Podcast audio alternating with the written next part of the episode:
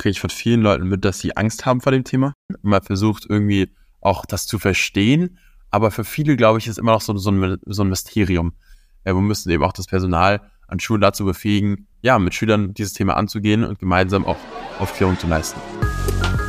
Kreide KI Klartext, der Vorwitz-Podcast rund um Schule und KI mit Diana Knodel und Gerd Menge. Hallo, liebe Zuhörer und Zuhörer, zu einer neuen Folge Kreide KI Klartext.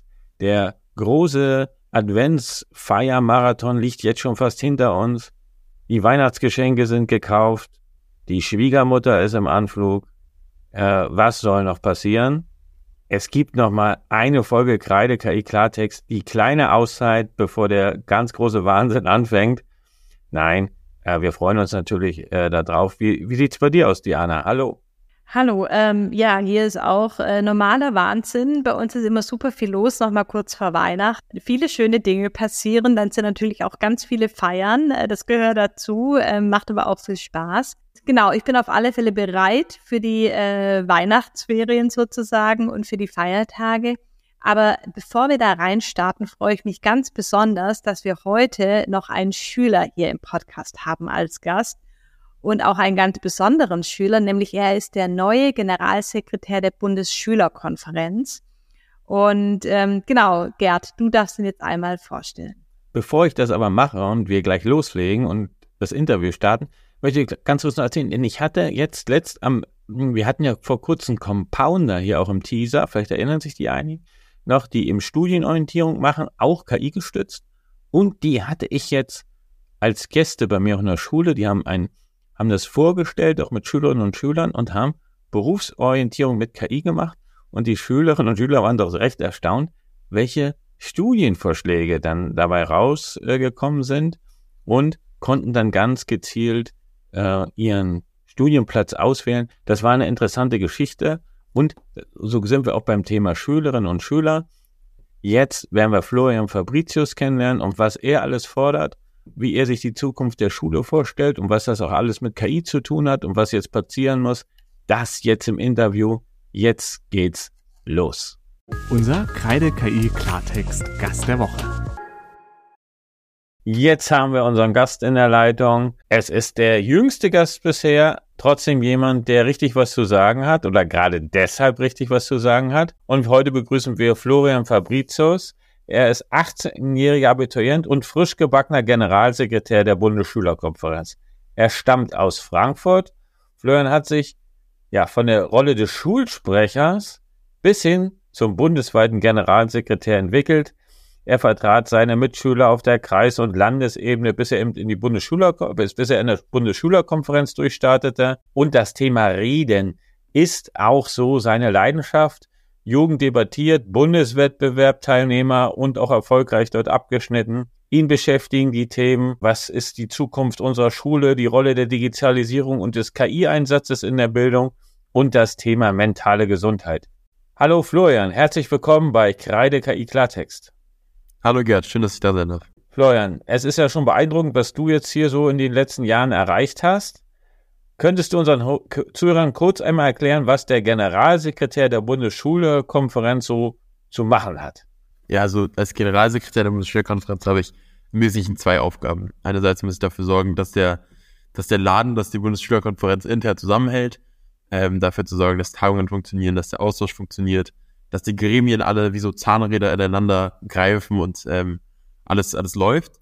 Vor allem aber, das ist meine zweite Aufgabe, muss ich dafür sorgen, dass ich die Bundesschülerkonferenz und die Schülerinteressen auf Bundesebene auch nach außen vertrete.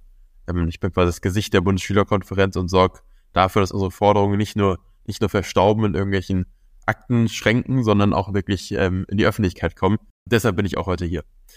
Das Ganze hat schon, schon vor langem angefangen. Ich war schon immer politisch interessiert und wurde dann, wie du auch schon gesagt hattest, ja, als Schulsprecher meiner Schule, da lief halt irgendwie einiges schief an meiner Schule und ich, ich wollte es halt irgendwie verändern und habe hab mich dann einfach aufstellen lassen und äh, bin dann Schulsprecher geworden. Dann irgendwie bin ich in die Kreisschülervertretung gerutscht, dann wurde ich in die hessische Landesschülervertretung gewählt und von dort aus dann eben zum Bundesdelegierten in die Bundesschülerkonferenz. Ähm, also ein recht, recht langer Weg, habe aber viel, viel mitgenommen, mit vielen spannenden Menschen zusammengearbeitet, viel gelernt und bin jetzt quasi am Ende dieses, dieses Schülervertretungsweges angekommen auf Bundesebene. Und auch in einer besonderen Schule, ne, wo man eigentlich gleich annimmt, denkt, das wäre eine Privatschule, aber du bist auf einer Internatsschule, aber die ist staatlich. Richtig. Ja, ich bin auf einer, auf einer Schule vom Land Hessen, ähm, wo ich aber auch übernachte, also ein Internat, ähm, und so ein bisschen so eine, so eine Modellschule. Wir versuchen ganz viele neue pädagogische Konzepte auch auszuprobieren. Wir sind ein bisschen das, das Reagenzglas des Hessischen Kultusministeriums, ähm, das hier versucht, auch mal Innovationen durchzusetzen. Was natürlich ganz spannend ist, wenn man als Schülervertreter die ganze Zeit innovative Unterrichtsmethoden auch fordert, die auch mal im eigenen Leib mitzuerleben, ist, ist interessant und da nehme ich auf jeden Fall viel mit. Du sagst Reagenzglas, äh, ich stelle mir das lebhaft vor, da geht es auch im Internat sicherlich auch mal die eine oder andere politische Diskussion am Abend noch oder über Schulentwicklung. Du selbst sprichst von der Bildungskrise, insbesondere im Hinblick auf Digitalisierung und auch mentale Gesundheit. Was sind die Hauptursachen aus eurer Analyse aus der Bundesschülerkonferenz heraus? Also insgesamt muss man sagen, ähm, deshalb sagen wir auch immer Bildungskrise und weil es eben nicht einzelne Punkte sind, nicht einzelne Themenbereiche, wo es schief läuft, sondern wirklich auf allen Ebenen in allen Bereichen. Und insgesamt muss man halt sagen, wir haben einfach grundsätzlich das Problem, dass Bildung nicht groß geschrieben wird und Bildung wird nicht genug priorisiert. Immer wieder erlebt man in Wahlkämpfen, dass Politiker uns erzählen, wie wichtig Bildung ist, dass Bildung das Aufstiegsversprechen unseres Landes ist, ähm, das Sprungbrett raus aus der Armut und wie wichtig das alles sei. Aber wenn es dann wirklich um politisches Handeln geht, ähm, dann merkt man leider zu oft, dass Bildung das Erste ist, was hinten runterfällt. Und ähm, Politik beginnt dann, wenn, wenn die Mittel und das Geld knapp werden. Ja, das merken wir ja auch gerade. Also Bildung ist leider zu oft das Thema, wo dann zuerst der Rotstift angesetzt wird. Und Bildung wird personell, aber auch finanziell vernachlässigt. Wir haben 44 Milliarden an ein Investitionsloch von 44 Milliarden an unseren Schulen. Das sind Decken, die schimmeln, Decken, die einschutzgefährdet sind, ähm, Schulen, die asbestverseucht sind. Und uns fehlen auch tausende Lehrkräfte. Zu dem Thema mentale Gesundheit und Digitalisierung. Mentale Gesundheit wird viel zu lange vernachlässigt. Da ist die Politik blind auf diesem Auge. Ähm, wir haben 200 Schüler unter 19 Jahren, die sich jährlich das Leben nehmen, was viel zu viel ist. Jedes einzelne Leben ist eine Tragödie. Und ich erlebe es auch an meinem eigenen, meinem eigenen Alltag. Ich habe viele Freunde, die sich nicht mehr trauen, in die Schule zu gehen, die unter Depressionen leiden, die auch Zukunftsängste haben. Ähm, und diese ganzen Krisen, mit denen wir gerade konfrontiert sind, führen halt zu einer großen Verunsicherung und auch dazu, dass viele Leute eben von solchen Problemen betroffen sind. Digitalisierung haben wir einfach komplett verschlafen. Wenn wir mal schauen, andere Länder, die sind viel weiter. Ähm, das hört man ja auch immer wieder. Und ähm, wir hatten jetzt den Digitalpakt 1.0 von der Bundesregierung vor einigen Jahren. Wir merken eben, dass das nur ein Tropfen auf den heißen Stein war. Da muss viel mehr passieren und da hängen wir einfach super hinterher. Und wir brauchen vor allem aber auch eine ganzheitlichere Digitalisierung, eine Digitalisierung, die nicht nur daraus besteht, iPads zur Verfügung zu stellen, sondern auch Schüler beizubringen, wie sie damit umzugehen haben. Ich würde gerne mal dir bei einem Punkt nochmal nachhaken. Du sprichst über Dinge oder zählst sie als Missstände auf.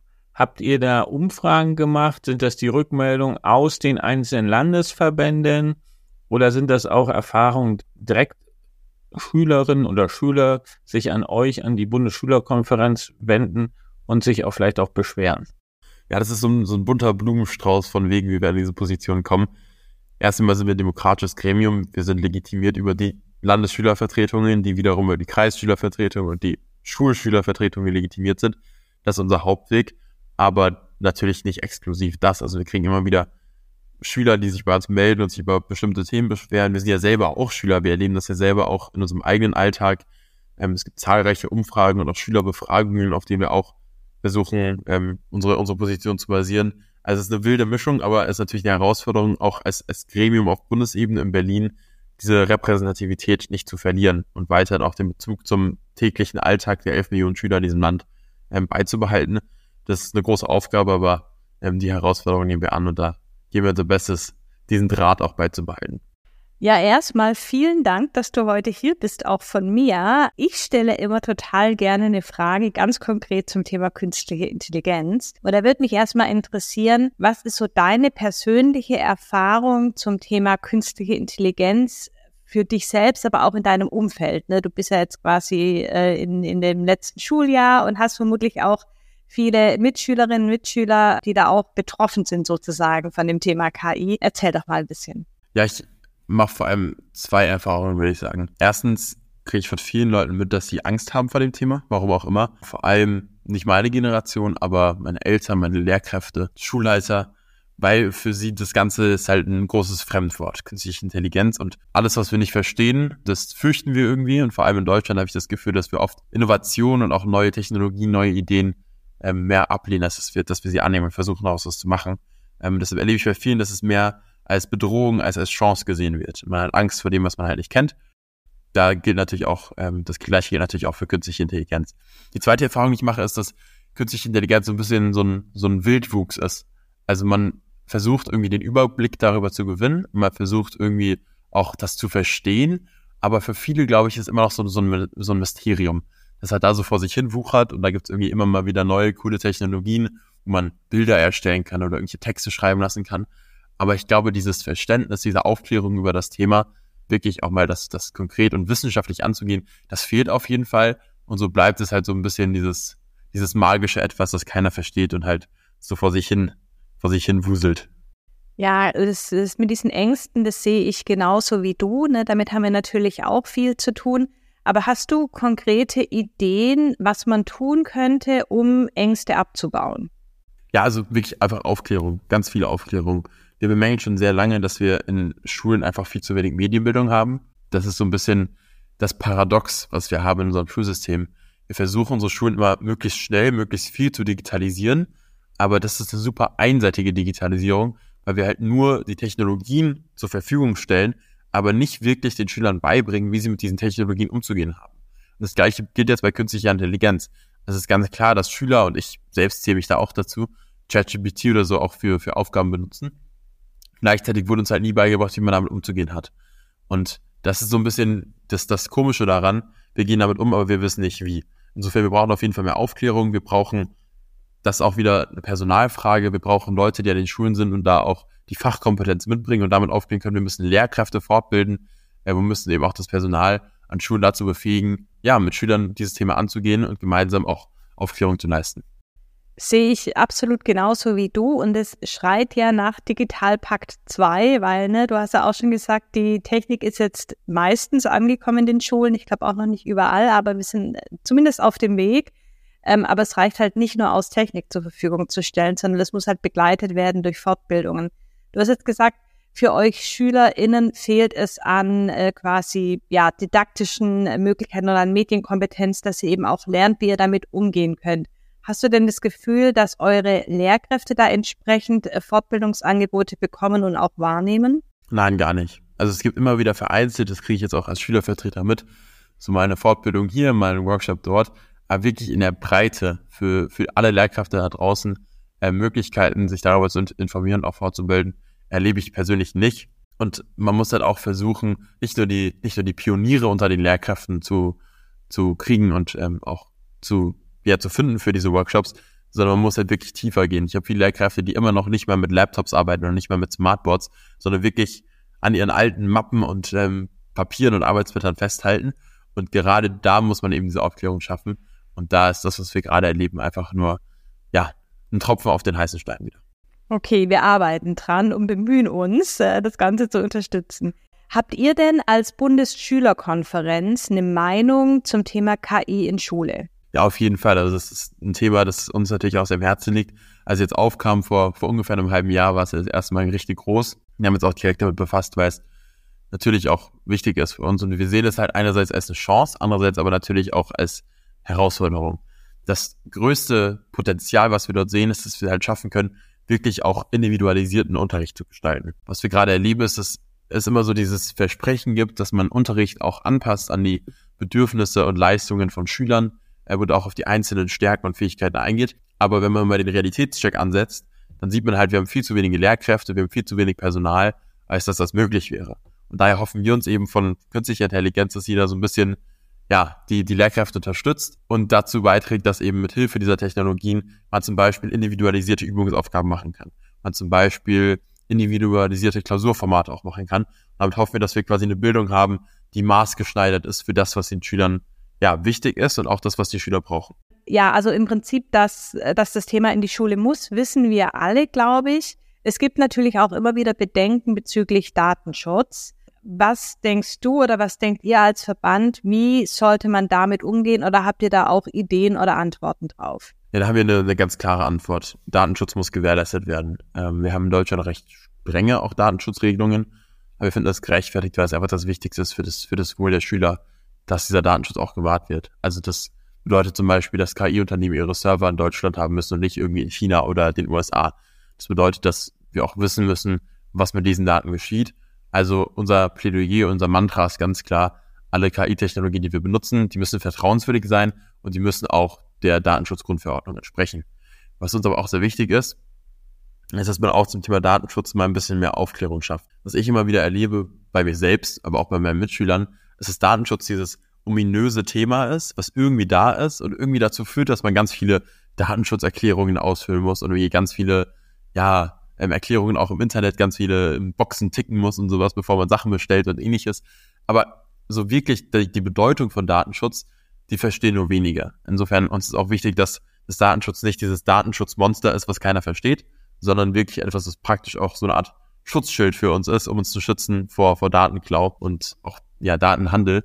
Ähm, also erstens, KI muss datenschutztechnisch geregelt werden und da müssen wir auch ein strenges Auge drauf werfen. Aber zweitens, wir müssen auch Verständnis dafür schaffen und auch Aufklärung dafür schaffen, weil sonst führt das zu, zu Trotz und Ärger. Schülerinnen und Schüler sind ja gerade im Netz auch so von, ich sag mal, kriminellen Dingen auch betroffen trifft. Ob es dann ein verfremdetes Video ist oder, ich sag mal, auch sexualisierte Gewalt oder verbale Gewalt. Habt ihr da als Bundesschülerkonferenz eine Arbeitsgruppe? War das schon mal Thema bei euch? Auf jeden Fall, das ist ein riesiges Thema. Ähm, wir müssen mit allen Mitteln vermeiden, dass, dass die digitale Welt, in, in der wir mittlerweile auch leben, ähm, einfach noch mehr Raum bietet für Mobbing und, und ähnliche Aktivitäten. Wir haben jetzt in der PISA-Studie die erschreckende Zahl gesehen, dass 21 Prozent der Schüler sagen, dass sie wöchentlich Mobbing-Erfahrungen machen. Und ähm, wir, haben, wir haben große Angst davor, dass das quasi der, im, im digitalen Raum weitergeht und sich vielleicht sogar noch verstärkt und vergrößert. Insofern müssen wir da auf jeden Fall ähm, auch Härte zeigen. Wir müssen klare, klare Kante zeigen. Das geht nicht. Das ist mindestens genauso schlimm wie, wie analoges Mobbing. Und da brauchen wir auf jeden Fall klare Regelungen. Und auch hier wieder Aufklärung über den Umgang damit. Ähm, auch hier ist es so, dass meine Schwester zum Beispiel, die ist jetzt in der, in der achten Klasse, ähm, die Schüler dort, denen wird nie erklärt, wie man damit umzugehen hat, wenn man irgendwelche Bilder geschickt bekommt online, wenn man ähm, auch gemobbt wird online. Und da fehlt halt auch wieder das Bewusstsein und wir können halt nur dagegen angehen, wenn wir auch ja gebildet sind darüber. Insofern muss auch hier die Medienbildung her und Wissen es macht und Wissen ist auch das einzige Mittel, mit dem wir gegen solche, solche Verhaltensweisen im Internet vorgehen können. Da könnte natürlich auch ein Grund sein, dass Lehrerinnen und Lehrer selber nie Betroffene waren, sich vielleicht das auch gar nicht vorstellen können, dass man sowas macht. Ja, da wäre die Aufklärung auf beider Seiten. Also jetzt nicht nur die Schüler, die eben auch den Lehrern zu erklären, Freunde, hier gibt's ein Problem, kümmert euch. Also Silke Müller, die hat ja da dieses Buch geschrieben, äh, wo sie sehr detailliert darauf eingeht. Aber ich bin mir nicht im Klaren, ob das wirklich schon jeder gelesen hat. Ja, auf jeden Fall. Das ist ein Problem, mit dem wir es in ganz vielen Bereichen zu tun haben, dass die Herausforderungen, die wir Schüler heute, mit denen wir Schüler heute umgehen müssen, das sind ganz andere, als sie es vor 50 Jahren waren. Ähm, und ich habe immer wieder das Gefühl, dass Lehrkräfte einfach nicht das Verständnis für mitbringen, weil sie natürlich ja eigene Schulzeit andere Erfahrungen gemacht haben.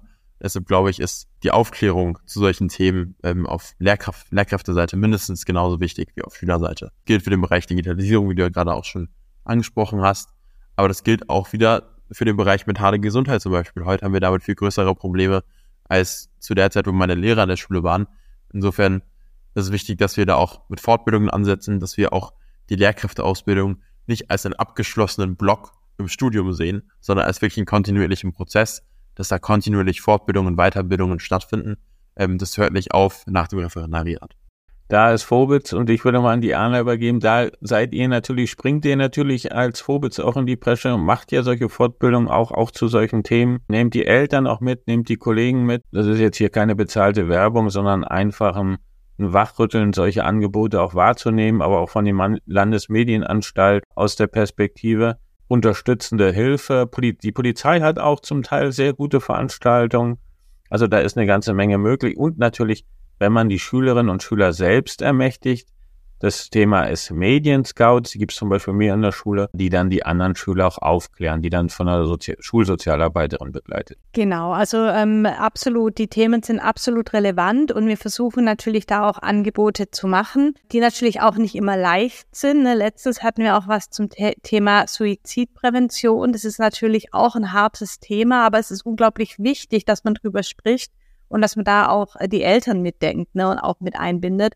Und diesen Punkt, den Gerd eben erwähnt hat, das finde ich eigentlich auch einen total schönen Ansatz, dass die SchülerInnen selbst auch Fortbildungen anbieten, beispielsweise für Lehrkräfte, gerade im Bereich soziale Medien oder Gaming und so weiter, wo die äh, jüngeren Menschen in der Regel einfach wirklich viel mehr Erfahrung und Wissen haben. Und warum nicht auch mal mit und voneinander lernen? Also das fände ich auch total schön. Aber ich finde es ganz spannend. Du hast jetzt auch, oder wir hatten jetzt schon mehrfach über das Thema Lehrkräftemangel gesprochen. Und du hast eben auch gemeint, du erhoffst dir, dass durch die KI da eventuell dann auch irgendwie Abhilfe geschaffen werden kann. Was sind denn eure Ideen zum Thema Lehrkräftemangel und oder auch deine Ideen und was meinst du, kann oder wie könnte KI da helfen? Ja, also wir müssen auf jeden Fall kurzfristige und langfristige Maßnahmen treffen, um dem Lehrkräftemangel zu begegnen. Bei mir selber fallen super viele Unterrichtsstunden aus, weil einfach keine Lehrkräfte da sind. Und äh, immer wieder müssen wir Schüler uns Sachen selber beibringen mit dem Buch und auch mit irgendwelchen YouTube-Lerninfluencern, weil die Lehrkräfte es halt einfach nicht tun können, weil sie überlastet sind. Das ist ein Zustand, der ist untragbar und der hat ganz gewiss auch dazu beigetragen, dass wir die PISA-Ergebnisse haben, die wir jetzt haben. Insofern müssen wir kurzfristig dafür sorgen, dass wir zum Beispiel Lehrkräfte zurück aus dem Ruhestand reaktivieren quasi. Wir müssen ausländische Abschlüsse mehr anerkennen. Langfristig müssen wir dafür sorgen, dass der Beruf attraktiver wird. Da arbeiten ja die Lehrergewerkschaften auch stark dran.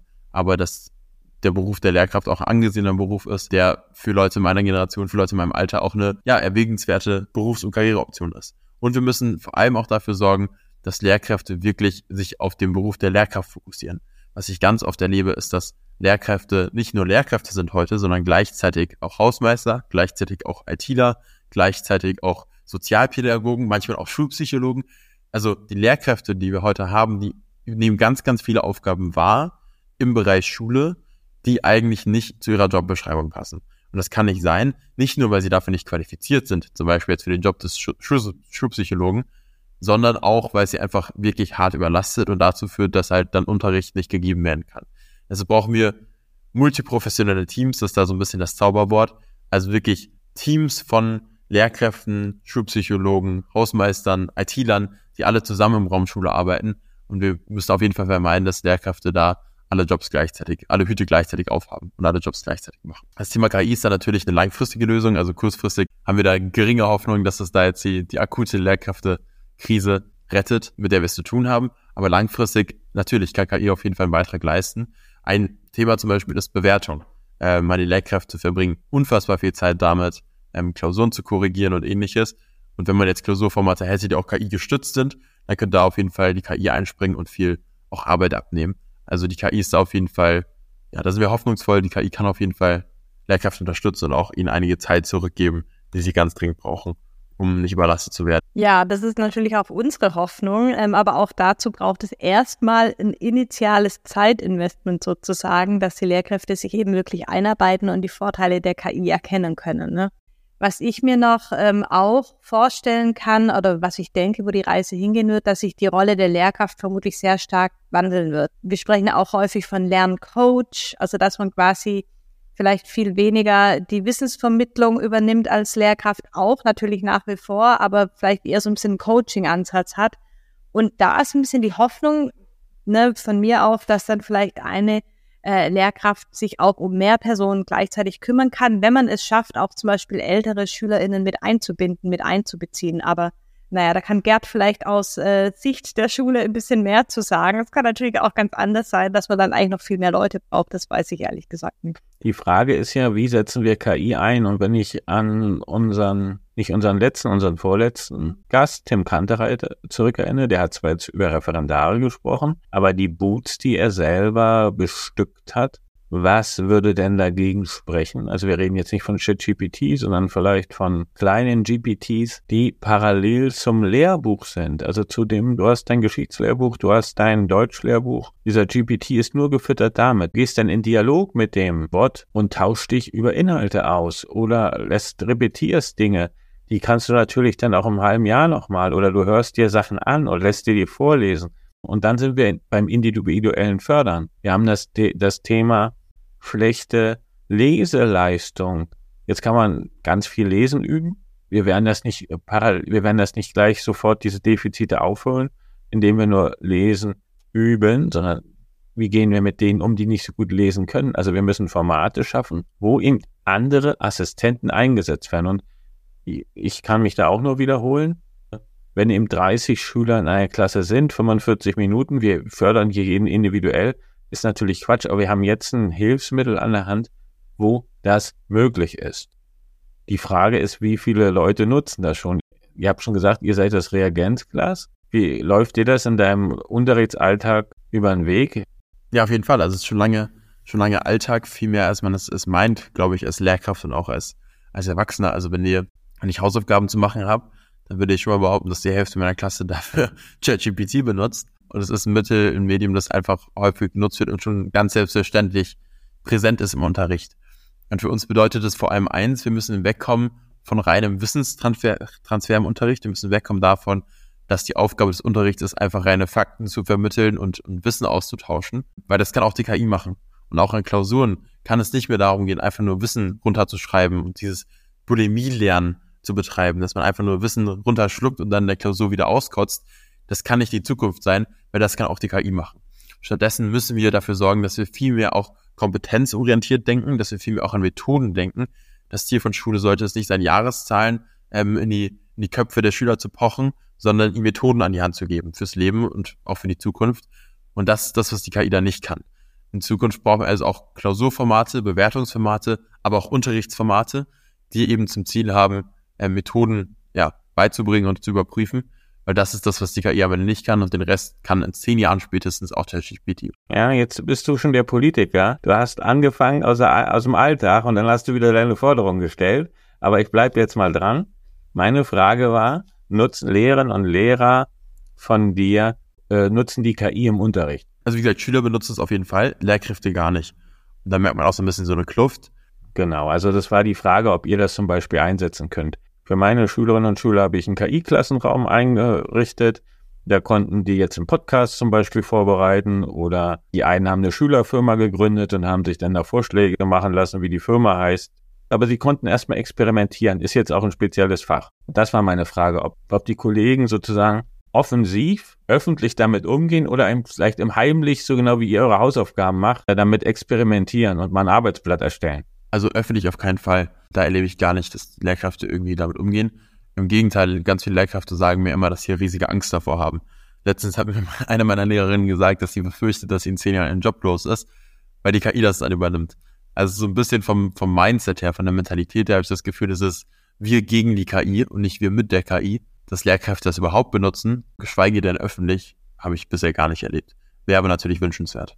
Nur eine äh, Anmerkung und Ergänzung. Also natürlich ist es, glaube ich, bei vielen Lehrkräften noch nicht angekommen, aber wir sehen auch, dass es durchaus schon viele gibt, äh, die sich dafür interessieren, die sich weiterbilden, die es auch schon nutzen. Ne?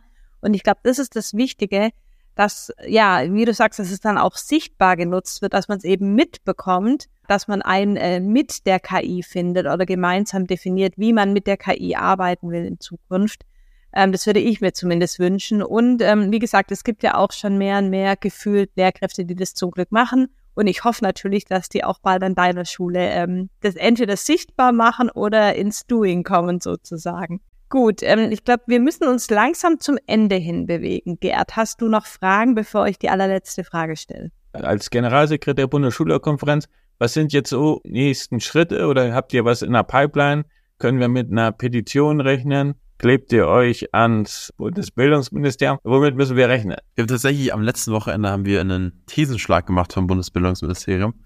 Da haben wir ähm, ganz nach Luther haben wir 95 Bildungsthesen an der Tür dort geschlagen. Ähm, das, das ist das, was am nächsten rankommt ans, ans Kleben. Ähm, abgesehen davon, unser größtes Projekt gerade ist wirklich, dass wir eine Petition haben im Gange, die mittlerweile fast 50.000 Unterschriften hat. Wir haben im Oktober einen großen Bildungskongress abgehalten, wo 300 Schülervertreter aus ganz Deutschland in Berlin zusammengekommen sind und ein umfassendes Forderungspapier erarbeitet haben, ähm, was es jetzt braucht, um aus der Bildungskrise endlich rauszukommen. Und da darauf bezieht sich eben diese Petition und äh, wir sind hoffnungs hoffnungsvoll, dass die noch ein bisschen mehr durch die Decke schießt. Und dann ist, dann ist die Idee, dass wir sie auch an die Politik übergeben und die Politik hoffentlich, hoffentlich dann auch, auch was daraus macht und das als Impuls nutzt. Super, vielen Dank. Und diese Thesen mit der Tür habe ich übrigens auch äh, gesehen. Ich glaube, du hast es auf LinkedIn gepostet. Ähm, das hat mir sehr gut gefallen. Aber ihr habt ja nicht tatsächlich an die echte Tür geschlagen, sondern ihr hattet eine Tür dabei, wenn ich das richtig erinnere. Ja, also, also das Bundesministerium haben wir nicht beschädigt. Ähm, da, da, das haben wir uns dann nicht getraut. Das, das war eine, war eine, war eine Ikea-Tür, die wir dann da haben stehen lassen. Damit die Bundesministerin das jetzt jeden Tag auf dem Weg in ihr Büro sieht. Sehr schön. Mal gucken, ob die noch steht. Gut, dann komme ich jetzt zur letzten Frage. Du bist jetzt ja bald durch mit Schule. Aber was wünschst du dir für die Zukunft der Schule, vor allem für deine Kinder? Sag mal mal in, keine Ahnung, 15 Jahren. Puh, das ist eine, das ist eine große Frage. Es gibt ähm, viele Baustellen. Ähm, ich wünsche mir eine Schule, in der es keine Rolle mehr spielt, ob jemand in einem Rollstuhl sitzt oder nicht. Eine Schule, die, in der wir auch hingehen können mit Migrationshintergrund, ohne benachteiligt und diskriminiert zu werden. Eine Schule, in der es egal ist, wer wen liebt. Der Unterricht findet da nicht mehr mit einer Lehrkraft vorne statt ähm, und, und Schüler hören einfach nur still zu. Schüler werden aktiv eingebunden und mit ihnen wird auf Augenhöhe umgegangen. Äh, Kreidetafeln gehören der Vergangenheit an. Äh, jeder, der es möchte, kann mit einem Tablet arbeiten und die Smartboards und hoffentlich dann auch KI nutzen. Ähm, Schüler lernen nicht länger nur für die nächste Klausur, um am Tag danach alles vergessen zu haben, sondern weil die Themen wirklich spannend sind und uns auch wirklich aufs Leben vorbereiten. Nachhaltigkeit wird im Klassenraum und vor allem auch im Unterricht groß geschrieben. Meinen Mitschülern geht's gut. Sie werden weder von schlechten Noten noch voneinander fertig gemacht. Ähm, und es ist sicher, dass, wenn sie Hilfe brauchen, mental, sie die auch bekommen für ihre mentalen Probleme ja, das ist so das Bildungssystem, für das wir uns einsetzen. Ist eine große Vision, ist noch ein langer Weg, aber wir sind zuversichtlich, dass, dass die Richtung jetzt langsam stimmt und der Kompass ausgerichtet wird. Sehr schön. Florian, man merkt, du bist noch voll im System, weil du hast so viele Punkte nacheinander rausgehauen, wie sonst, glaube ich, kein Gast von uns. Und du hast so viele Ideen und Wünsche, was verbessert werden kann. Super. Vielen lieben Dank, dass du heute unser Gast warst der letzte Gast in 2023. Und es war super wichtig, unbedingt in diesem Jahr auch noch ähm, ja, einen Schülervertreter hier zu haben, um eure Sichtweise hier auch einmal zu hören. Deswegen vielen Dank, äh, dass du heute hier warst und ja, alles Gute weiterhin für dich. Ich denke, Diana, ich schlage mal vor, kannst du uns sozusagen drauf festnageln, ihr habt da ja schon Erfahrung, vielleicht nochmal im Sommer zu schauen, was sich da im halben Jahr bewegt hat und was du da noch beobachtet hast. Und dann gratulieren wir dir zum Abi auch. Vielen herzlichen Dank. Dankeschön. Danke, dass ich hier sein durfte. Gerd und Jana. Es war eine Freude. Aktuelles aus der KI-Welt für den Schulalltag. Ja, Florian hat viele, viele, viele Themen auf der Agenda und hat das ja auch äh, im Blick, aber er ist schon ein kleiner Politiker. Man stellt eine Frage und er antwortet mit seinen Forderungen. Da steht ihm eine große Karriere bevor. Das kann er wirklich schon klasse. Absolut. Nee, er kann definitiv gut kommunizieren. Ähm, er hat ja auch zahlreiche Preise da schon gewonnen. Wobei ich ihn im Vorgespräch gefragt habe, ob er sich vorstellen kann, in die Politik zu gehen, beziehungsweise in der Politik zu bleiben. Und er meinte, er weiß es noch nicht. Er macht jetzt sein Abitur und dann nimmt er sich Zeit, um zu überlegen, wo die Reise hingeht. Wir sind also gespannt und werden äh, seine Reise weiter beobachten. Ich habe jetzt ja mit euren Klassenräumen zum Beispiel jetzt das erste Mal auch größer experimentiert oder unterrichtet. Ja, experimentiert ist jetzt über das Quatsch eigentlich. Warum sagt man das? Ich habe es als Tool eingesetzt. Was ich aber äh, erstaunlich fand, Lehrer Kognito bei ihm auch noch unterwegs sind. Das wird ja an vielen Schulen so sein, außer Lehrer, die man natürlich jetzt immer kennt, Anja Haverkamp und so weiter, die ganz offensiv sicherlich an ihrer Schule, wo das dann auch jeder Schüler weiß.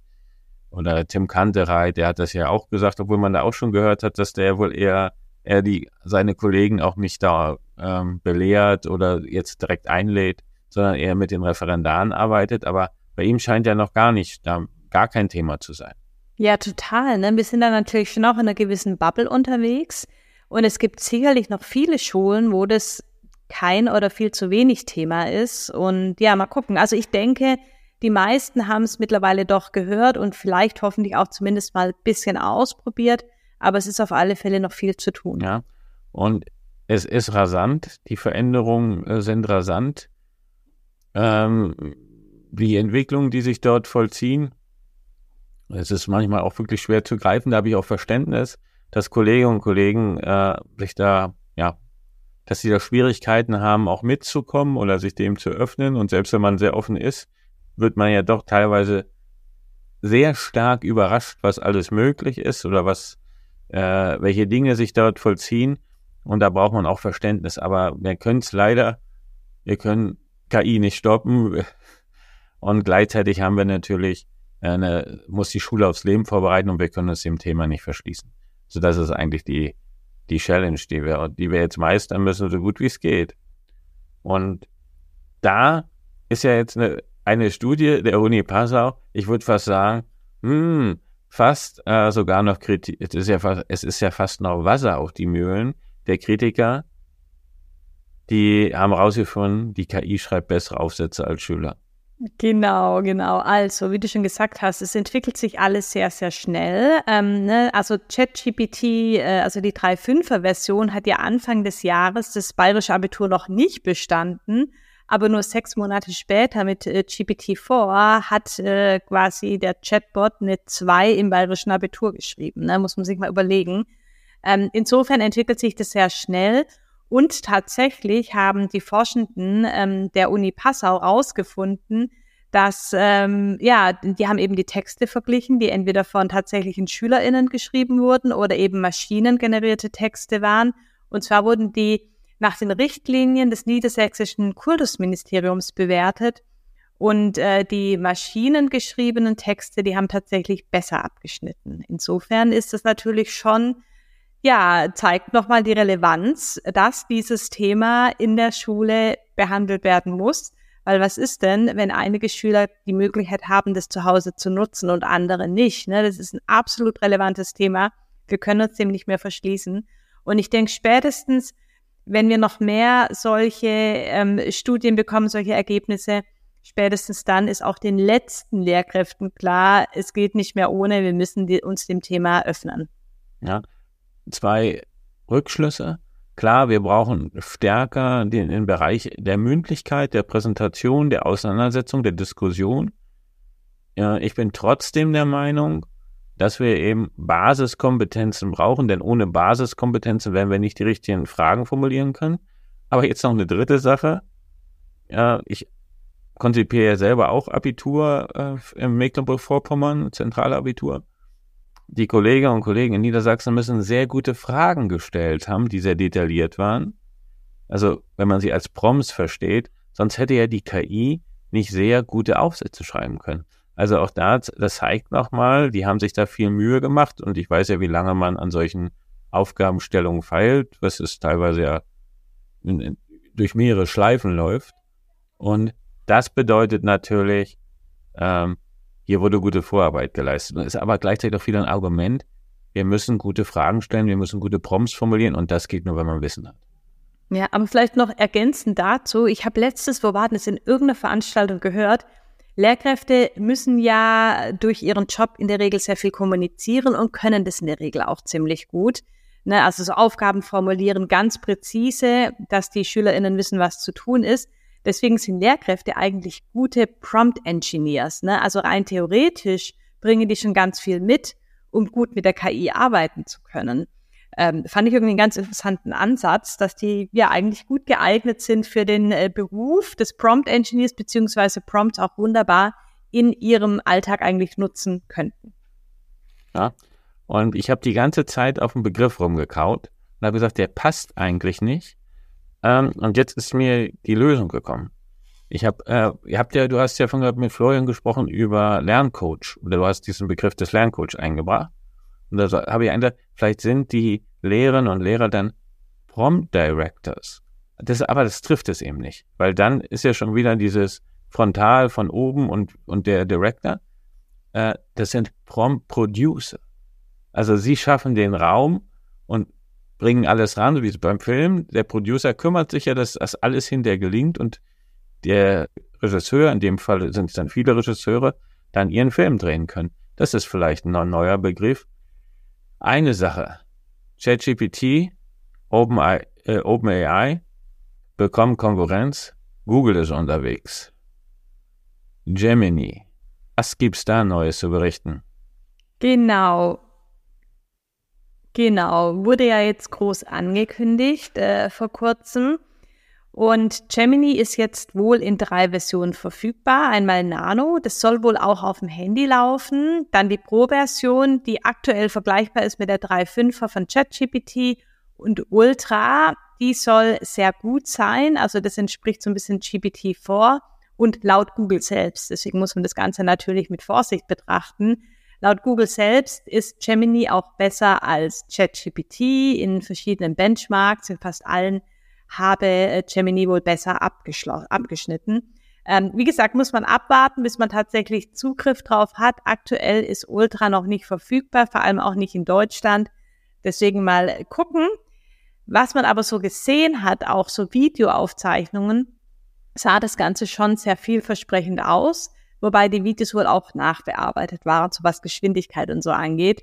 Naja, auf alle Fälle ist es definitiv so, dass OpenAI da jetzt einen starken Konkurrenten bekommen wird und alle sind sehr gespannt, wie es dann tatsächlich aussieht. Was auf alle Fälle ist, dass äh, Gemini mit multimodalen Daten trainiert wurde. Das heißt, kann äh, diverse ähm, Eingaben, Text, Video, Bilder, Audio und so weiter verarbeiten und auch Text und Bilder ausgeben. Das ist natürlich schon mal spannend, vor allem auch im Kontext Bildung. Da ist wohl auch so, dass Gemini komplexe Abgaben von SchülerInnen, die zum Beispiel Texte und visuelle Elemente enthalten, analysieren und teilweise auch bewerten kann. Das ist dann wieder sehr große Zeitersparnis für Lehrkräfte, hatten wir auch schon drüber gesprochen.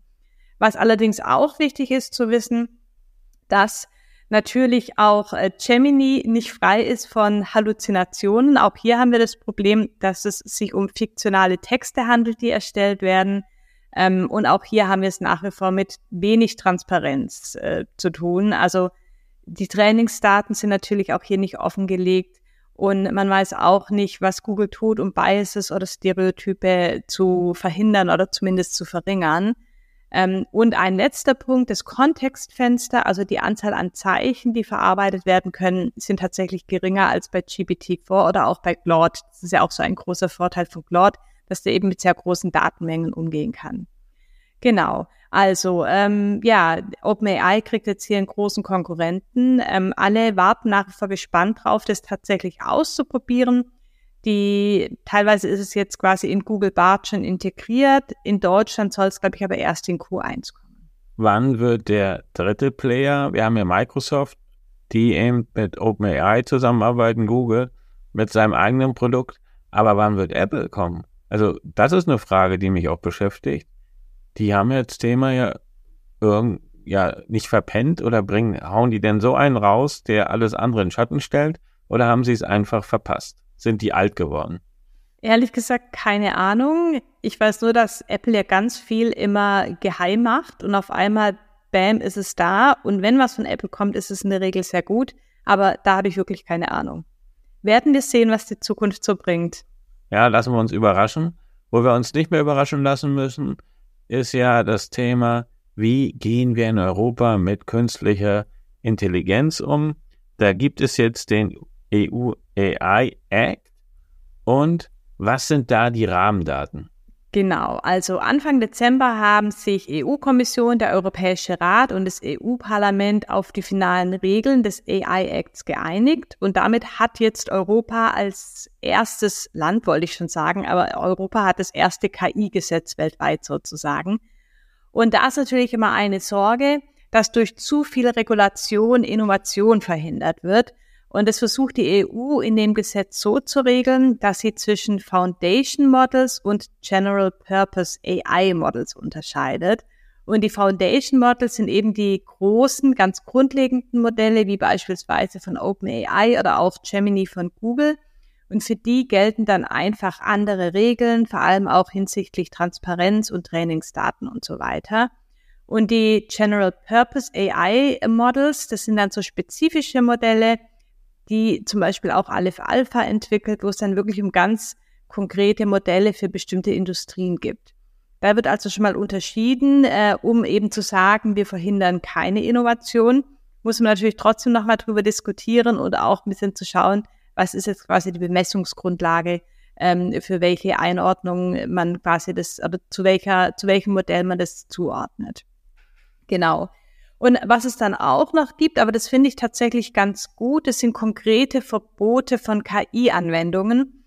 Das sind Dinge wie, dass biometrische Kategorisierungssysteme eben nicht erlaubt sind, wie zum Beispiel politische oder religiöse Überzeugungen oder die sexuelle Orientierung. Man darf auch nicht ungezielt Gesichtsbilder auslesen, um beispielsweise Datenbanken zu erstellen. Auch Emotionserkennung am Arbeitsplatz oder in der Schule ist verboten. Ja, da kennen, glaube ich, viele von uns diese Bilder aus China, wo Kinder quasi im Unterricht gescannt werden und man sieht, hier ist ein Kind müde und so weiter. Ne? Also sowas geht bei uns nicht, zum Glück. Ähm, aber auch das ganze Social Scoring, was es ja teilweise auch im Ausland gibt, wo man dann quasi das Sozialverhalten äh, bewertet, das ist auch verboten. Und dann äh, ist natürlich auch, dass das KI nicht genutzt werden darf, um Menschen zu manipulieren. Das ist natürlich trotzdem, glaube ich, ein schwieriges Thema und das versuchen viele natürlich trotzdem. Es ist zumindest in dem EU AI Act geregelt, dass es verboten sein soll. Genau. Und dann letztendlich auch noch, dass KI eben nicht eingesetzt werden darf, um Schwächen von Menschen aufgrund ihrer sozialen oder wirtschaftlichen Lage oder auch aufgrund des Alters oder einer Behinderung auszunutzen. Genau. Das sind jetzt ähm, quasi die, die wichtigsten Verbote, die jetzt ganz explizit genannt werden. Es gibt natürlich auch immer Ausnahmen, äh, zum Beispiel für den polizeilichen Einsatz, was biometrische KI-Systeme angeht, bei der Strafverfolgung und so weiter. Also muss man sich im Detail nochmal anschauen. Insgesamt ist der AI-Act natürlich, ähm, wie zu erwarten, extrem äh, ausführlich und lang. Wer also Zeit und Lust hat, kann da gerne nochmal im Detail einsteigen.